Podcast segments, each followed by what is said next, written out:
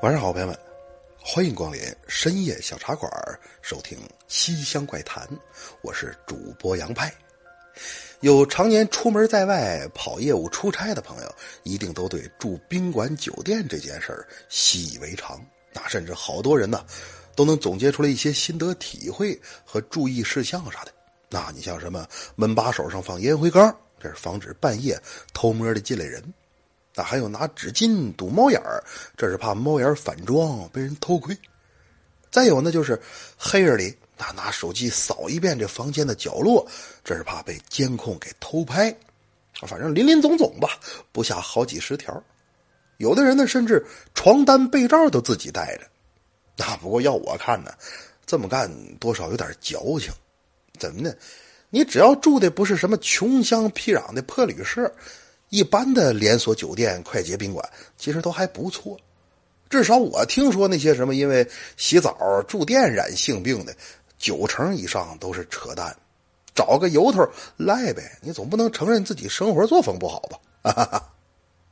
不过除了这些明面上能注意到的事项之外，当然还有一些奇奇怪怪的东西也需要咱们小心提防。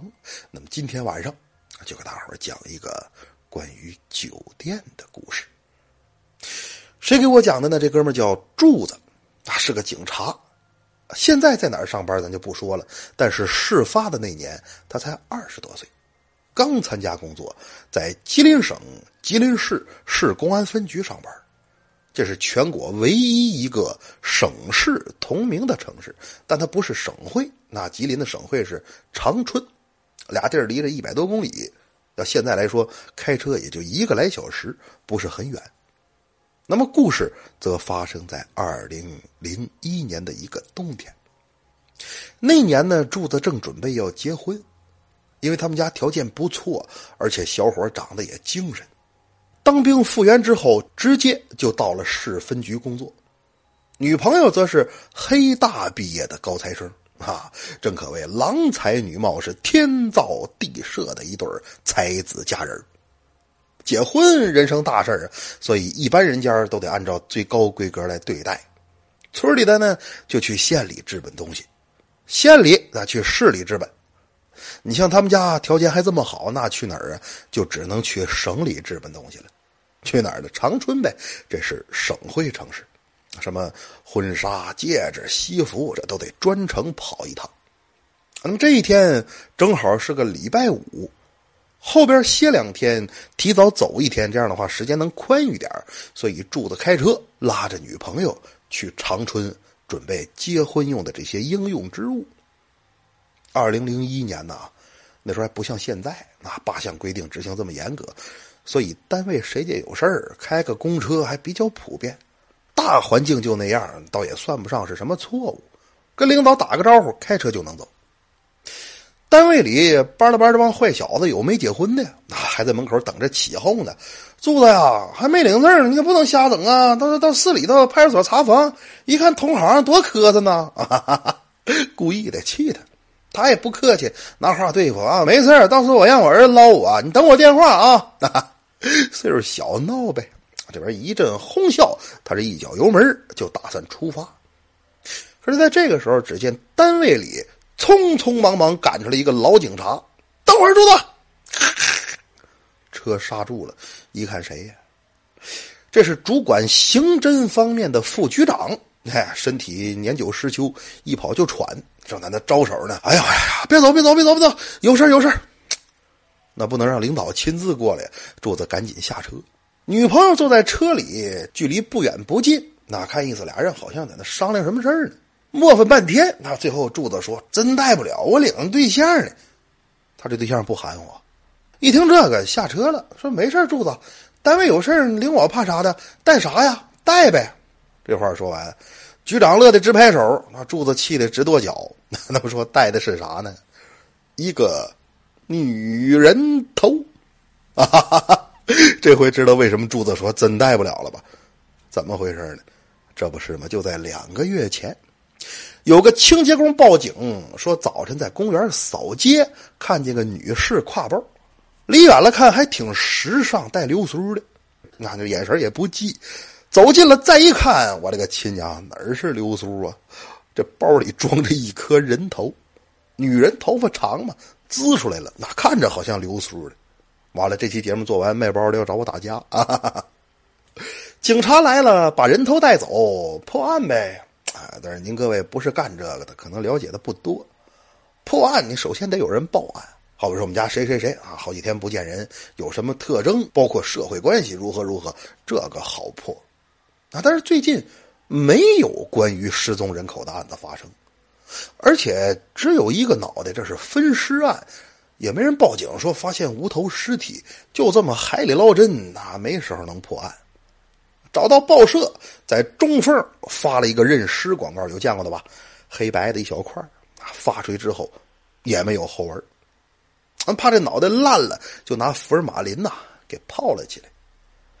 可是最近案子有进展，长春来信说发现一个无头女尸，后背有胎记。吉林这边一看，这女的脖梗子上还真有胎记，那怎么办呢？这种案子能甩就甩，赶紧把人头送过去，给你拼成整个浪的，你好破案。那专程送人头，听说柱子要去长春，那太好了，你给带过去。可是柱子呢，多少有点忌讳。你说这专门几个同事送上一趟，去也就去了。自己结婚办事带个人脑袋，那我倒无所谓，那对象受不了啊，正跟领导这往外推呢。哎，这会儿他下来了，带啥呀？带呗，那能不跺脚吗？领导也挺讲究，哪知道这事儿都不爱干，所以跟柱子说：“你进城直奔市局，那都用不上十点半，到了就给他送去。之后该干嘛干嘛，来回路费、加油，包括你住店，局里都给你处理。”就这么着。小两口开着车，一脸家里出事了的表情，拉着个女人头，这仨人奔了长春。他也不知道是巧合还是冥冥之中自有天意。这几天呢，吉林没下雪，可是浑乌高速上却连下了几场雨夹雪，一上道就能感觉得到这路挺滑。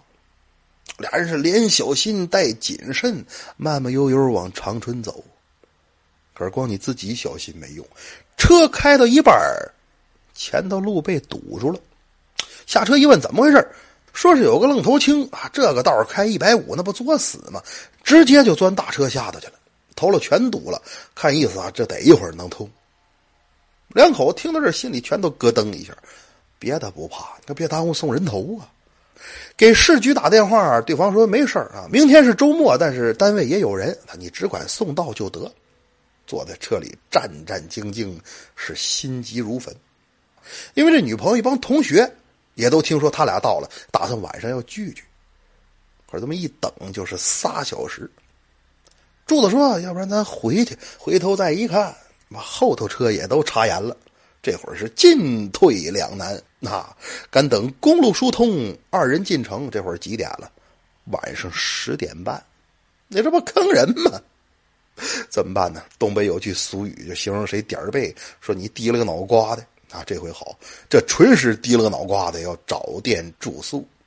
那么说住哪儿呢？一来手里带着人头，这不是小事儿；那二来心里窝火，我不能住太次了，要不然对不起我们局长的才华。柱子找了一个非常高档的酒店，我一说是哪儿，长春的听友肯定都知道，就在西安路胜利公园南边那个金都饭店，好像头两年黄了，但是这个在当时啊档次可以了，一共开了两间房，那时候怎么开两间呢？嗨，到什么时候啊？这世上都有思想保守的人，没结婚哪能住一间呢？谈不上什么高低对错，每个人对自己的要求不一样。那俩人把行李、人头都带上去，这人头就装在一个医用的广口瓶里，拿那个福尔马林泡着，也不太大。女的嘛，脑袋小，要装我这，我估计就得使魏德罗啊。进屋收拾收拾东西，洗了把脸。柱子心说：“这脑袋给他搁哪儿呢？”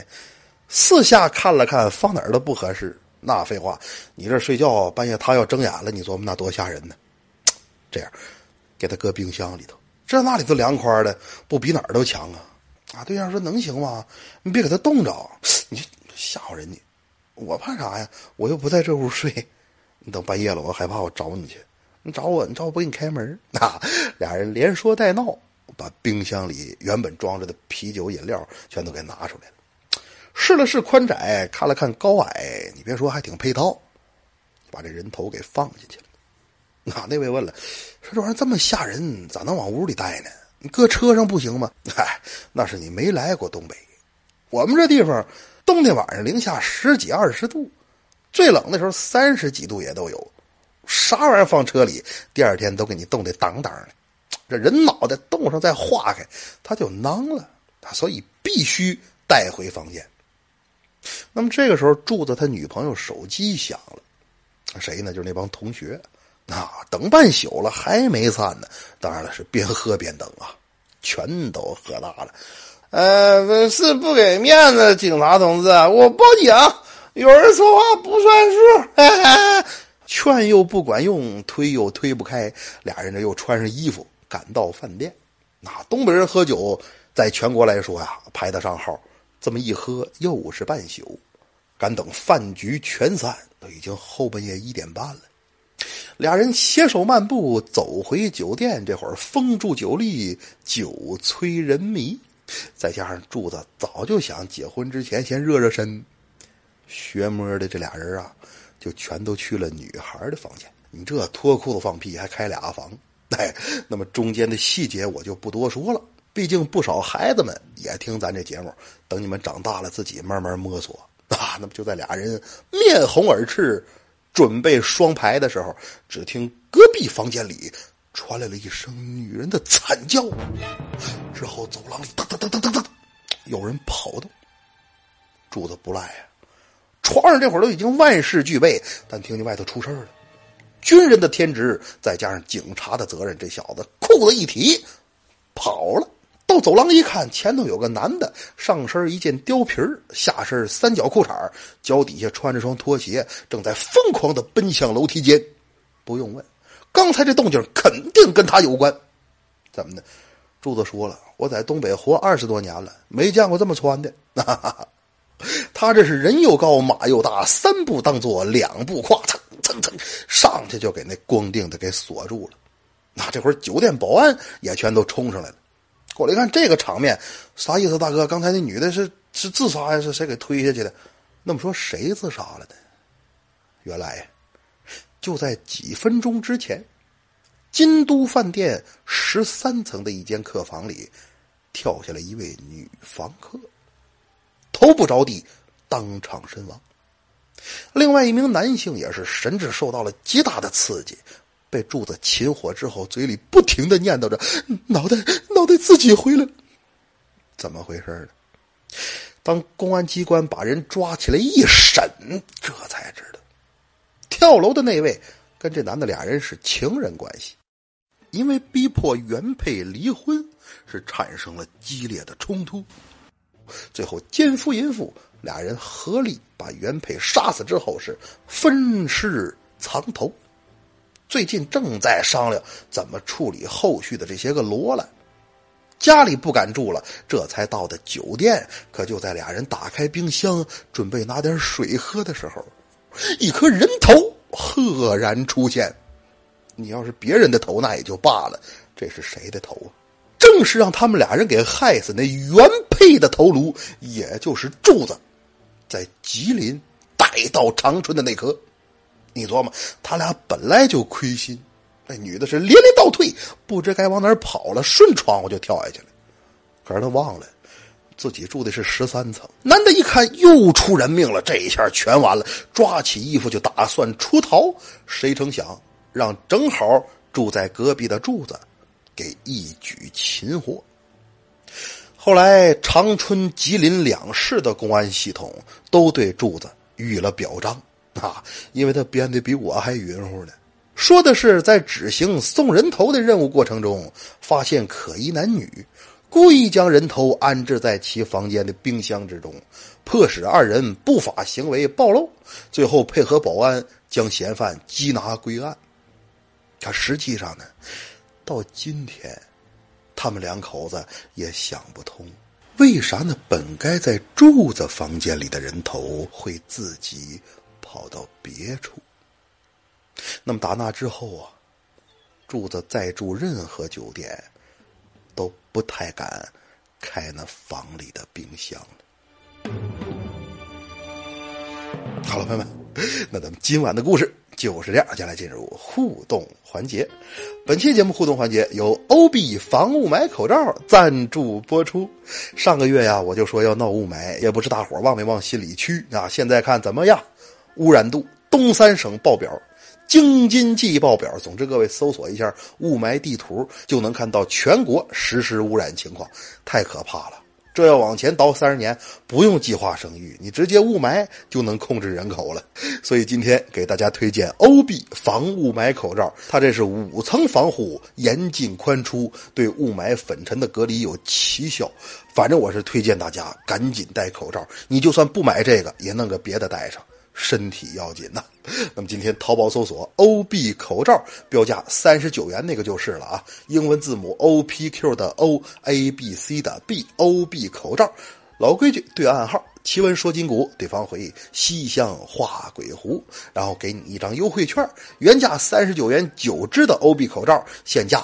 二十九元即可购得，感谢您的支持啊！那么，接下来看上期节目当中大伙儿的留言。来看猫屋留言说：“他说派叔爱你爱你么么哒，每天学习意大利语头疼死了，听听你的深夜小茶馆真心治愈。这个意大利语很难学吗？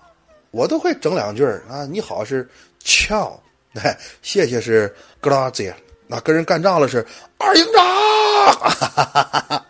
你们这是看中国话说不过我，都要开始学外语了。那就祝猫屋学业有成吧！哎，有机会给大伙来一段原版的《图斯拉兰斗》。那你看我这大舌音，《图斯拉兰斗》。